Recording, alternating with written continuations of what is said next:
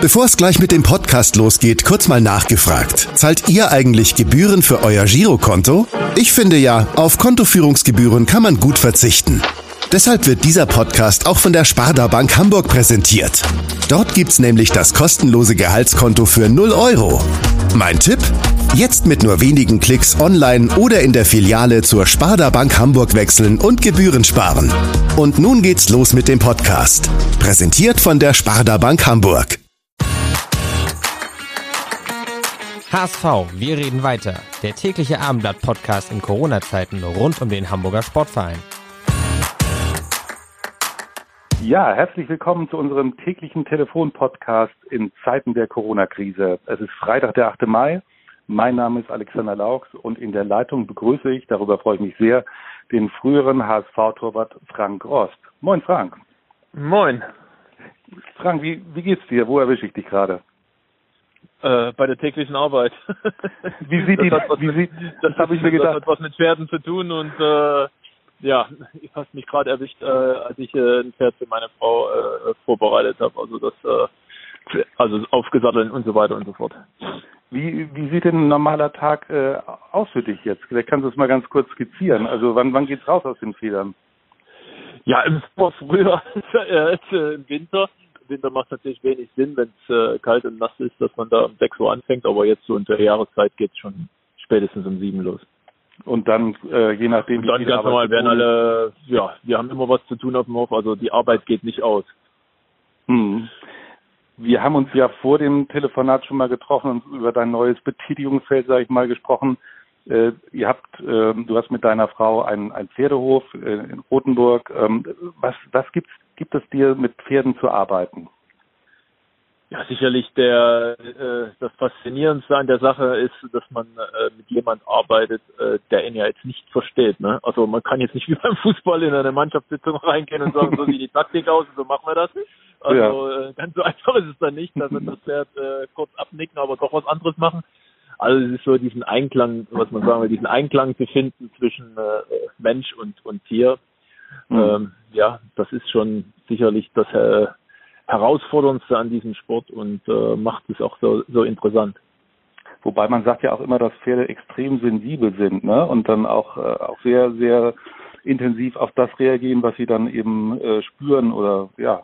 Ja, also das, da gibt es ja selbst, also ich glaube, Julian Nagelsmann hatte ja dieses Jahr schon mal oder im letzten Genau. Jahr die Erfahrung gemacht. Äh, da gibt es ja auch Seminare, so wie du jemand gegenüber triffst, so, so reagiert auch ein Pferd, also bist du sehr selbstbewusst. Dann wird ein Pferd erstmal zurückweichen, bist du zu ängstlich, merken die das auch. Also du kriegst also selbst über, über dich selbst kriegst du sehr viel Information, wenn du dich damit beschäftigst. Ja, das glaube ich sehr wohl. Ich habe auch mal so ein Pferdeseminar mitgemacht, das war äußerst spannend. Äh, sag mal, wie, wie sehen aber heute deine Berührungspunkte zum Sport aus? Äh, also Pferdesport, klar, ähm, das ist logisch, aber zu deinem früheren Leben quasi. Ja, Sport ähnelt sich ja in vielen Bereichen. Also das ist schon klar, wenn man Profisport äh, und das gibt's ja im, im Reitsport ist das ja auch. Es gibt ja klar, gibt welche, die machen das aus, aus Hobby, aus, aus Freude und aus, aus Breitensport. Gibt natürlich auch welche, die machen das beruflich, gerade auch die Turnierreiter, die auch vielleicht äh, viel zu großen Turnieren fahren. Das sind natürlich alles Berufsreiter.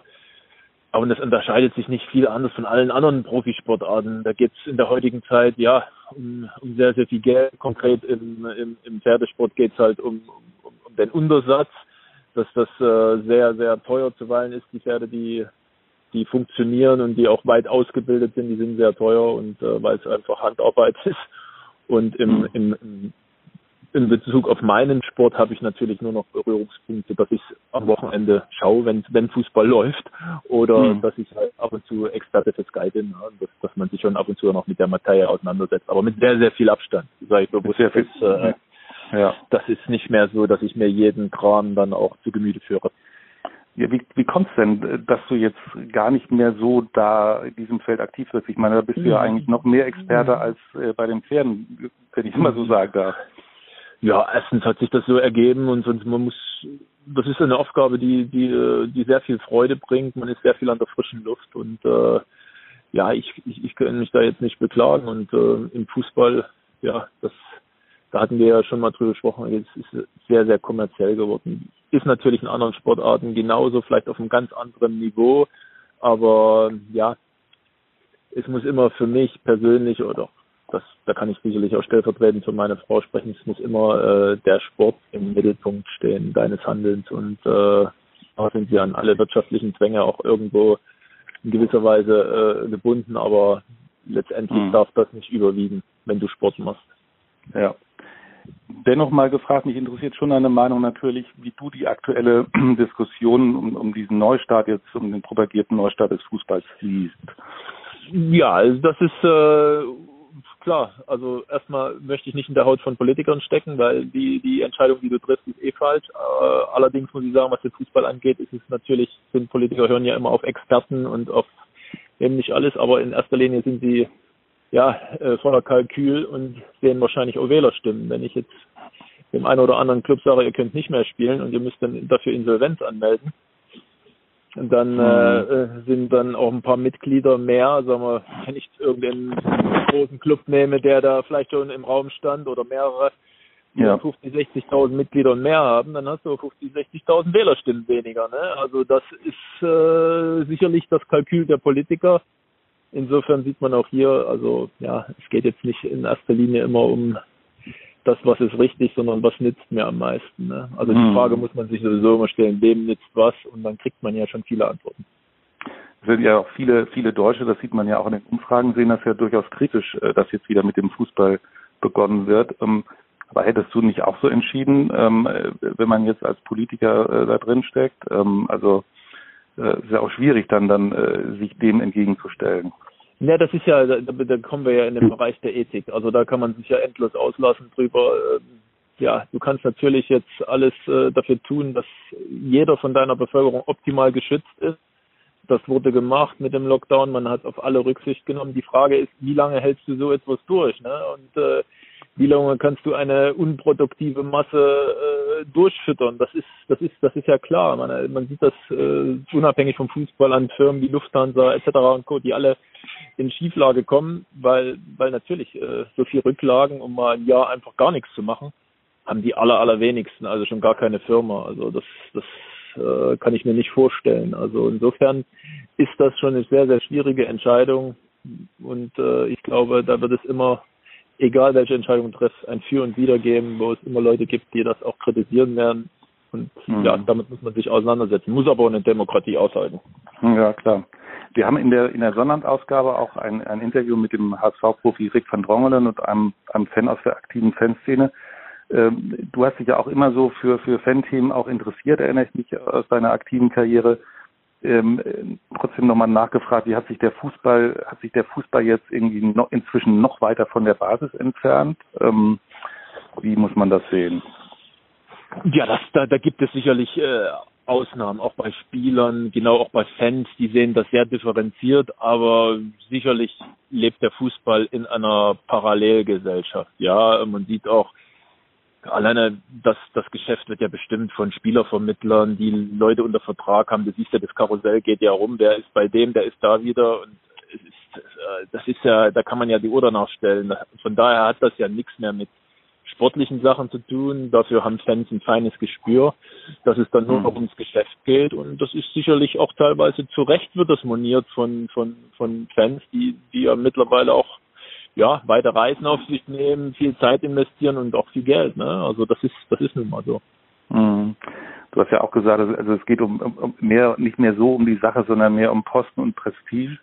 Warum gibt es da kein Entrennen? Ist einfach die, das viele Geld äh, eben das, das Problem oder? Äh, nee, weil die Menschen überall, äh, weil die Menschen überall auf diesem Planeten gleich sind und äh, ja, wenn du woanders hingehst, dann triffst du halt dieselben Typen Menschen. Ne? Und wenn es dann, wenn es dann äh, die Verlockung groß genug ist, wird es immer wieder genügend geben, die dieser Verlockung erliegen. Meine, wir können ja, wir können ja zum anderen Thema gehen, wie wenn sie den Urwald in, äh, in, in Brasilien sieht, der wird halt ausgebeutet, bis nichts mehr da ist, äh, ja. weil es eben immer wieder Leute gibt, die haben ein Interesse daran, äh, Geld zu verdienen. Und äh, ja, das, das wird immer so sein und das also wird auch für den Fußball immer so gelten. Ja. Also solange mhm. da so viel Geld im Umlauf ist, wird man immer wird man immer auch Leute finden, die werden dieses System versuchen, den größten, sagen wir, das größte Stück des Kuchens für sich zu bekommen.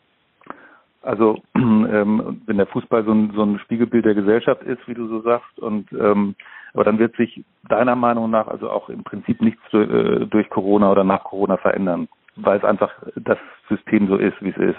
Das glaube ich nicht. Es wird sich natürlich ändern, dass vielleicht, dass man diese 50 plus 1 Regel fallen lassen muss, weil es nicht mehr die Firmen gibt im eigenen Sinne, die jetzt einfach mal so Geld finanzieren durch Business Seats und so weiter und so fort. Mhm. Die müssen selber, du kannst ja nicht auf der einen Seite nur, nur ja, die, die, ich sage jetzt mal, dieses polemische, die Fußballmillionäre unterstützen und auf der anderen Seite musst du Leute entlassen. Das, das, das bringen natürlich große Konzerne auch mit. Da musst du sehr, sehr vorsichtig sein und insofern wird es irgendwann dazu kommen, dass, dass du dann Eigner, Club-Eigner hast, die das dann bezahlen. Ich meine, da spricht ja alles dafür. Also das ist, ist jetzt nicht mein, meine Idee, aber die, die Zeit ist halt so. Ne? Also mhm. ich glaube, dass das so kommen wird und ja, dann werden, dann ist es auch dem Besitzer sein, sein Ding, wie er das hält mit den mhm. Gehältern und Ablösen. Du sagst das ja ganz, ganz wertneutral, aber ist das dann dein Fußball? Oder sagst du, das ist einfach so, das muss man sich abfinden oder ist, wird das dann nicht den Effekt auch verstärken, dass, äh, dass die Fans noch eher, noch mehr sagen, oder schwierig. Auf der anderen Seite funktioniert es ja auch in, so in England. Das ist ja so amerikanisch oder selbst in England. Das ist, das ist dann einfach so, äh, die Frage ist, inwieweit kannst du das, äh, kannst du das überhaupt noch zurückdrehen, das Rad, oder will das überhaupt jemand? Ne? Ähm, das wird sich sehen, ob sich dann auch dieser Unterbau, das ist glaube ich der einzige Punkt, wo vielleicht auch der DFB ein bisschen ins Nachdenken kommen muss, kann dieser Unterbau überhaupt noch finanziert werden? Das muss man ja sagen, das ist ja schon eine Aufgabe, die hat auch die Gesellschaft oder dieser Vereinssport, woher auch der Profifußball kommt, da ist ja, da ist ja einiges im Argen. Dass, dass, dass Leute, Trainer müssen ja bezahlt werden, die Jugendliche auch noch ausbilden und so weiter. Das kann man ja nicht alles nur noch den Profi Profiklubs äh, äh, überlassen, weil die werden es nicht machen auf Dauer. Hm. Bevor wir zum Ende kommen, muss ich dich natürlich nur mal kurz zum HSV fragen. Wie, wie ist so dein, dein Befinden, wenn du dir das, guckst es dir überhaupt noch an, zitterst du noch mit oder ist es dir egal? Wie ist da dein Nein. ich gucke mir ab und zu mal, natürlich bei euch im Blatt, gucke ich mal ab und zu nach, was wird über den HSV geschrieben, aber dass ich mir zweite Liga angucke, das, äh, also, da habe ich, äh, ich habe ja noch ein bisschen was auf dem Zettel hier und es gibt genug zu tun, auch viele schöne Dinge, aber zweite Liga, muss ich ehrlich sagen, muss ich mir jetzt nicht unbedingt antun. Mhm. Äh, insofern äh, äh, erübrigt sich das. Aber klar, wenn, wenn man mal beim Durchseppen dann äh, zweite Liga, dann guckt man sie vielleicht mal mit drüber, aber nicht so, dass ich aktiv Spiele mir angucke. Das, äh, das ist mir dann doch, äh, wie gesagt, da habe ich was Besseres zu tun. Mhm. Ist ja jetzt rein spekulativ, weil ja niemand weiß, was, wie die Form ist, was passiert, wenn es da wieder losgeht. Aber traust du dem HSV grundsätzlich zu, dass er es noch schafft in den letzten Spielen? Ja, das ist ja, aber das ist natürlich aufgrund der Situation. Erstmal muss man gucken, kommen alle da durch. Nicht, dass irgendeine Mannschaft äh, passenweise komplett in Quarantäne geschickt wird. Das weiß man ja nicht. Wenn, wenn ja. alle Corona infiziert Allerdings, sind, äh, ja. dann ist das eh beendet, das Ding. Am Ende ist da, die sind ja die Karten neu gemischt. Ich glaube, der HSV hat gute Karten, weil normal, ja, müssen sie das schaffen, aber wie gesagt, was ist normal beim HSV? Also das ist äh, sicherlich äh, die Frage, die keiner beantworten kann. Okay. Ja, wunderbar, äh, Frank. Das war's schon wieder. Vielen, ganz äh, vielen herzlichen Dank für das Gespräch. Ähm, bleib vor allem gesund und viel Spaß weiterhin mit den Pferdchen. Und wer weiß, vielleicht sehen wir uns doch mal in Zukunft ähm, wieder in dem, im, im Geschäft mit dem runden Ball äh, wieder. Und ähm, wir melden uns dann nächste Woche wieder, dann wird es ja noch genauso spannend sein, ob die Vorbereitungen auf den Neustart wirklich reibungslos verlaufen. Äh, mal gucken. In diesem Sinne, in Hamburg sagt man Tschüss, das ist hier, bei uns heißt das auf Wiederhören. Ja, Tschüss. Weitere Podcasts vom Hamburger Abendblatt finden Sie auf abendblatt.de slash podcast.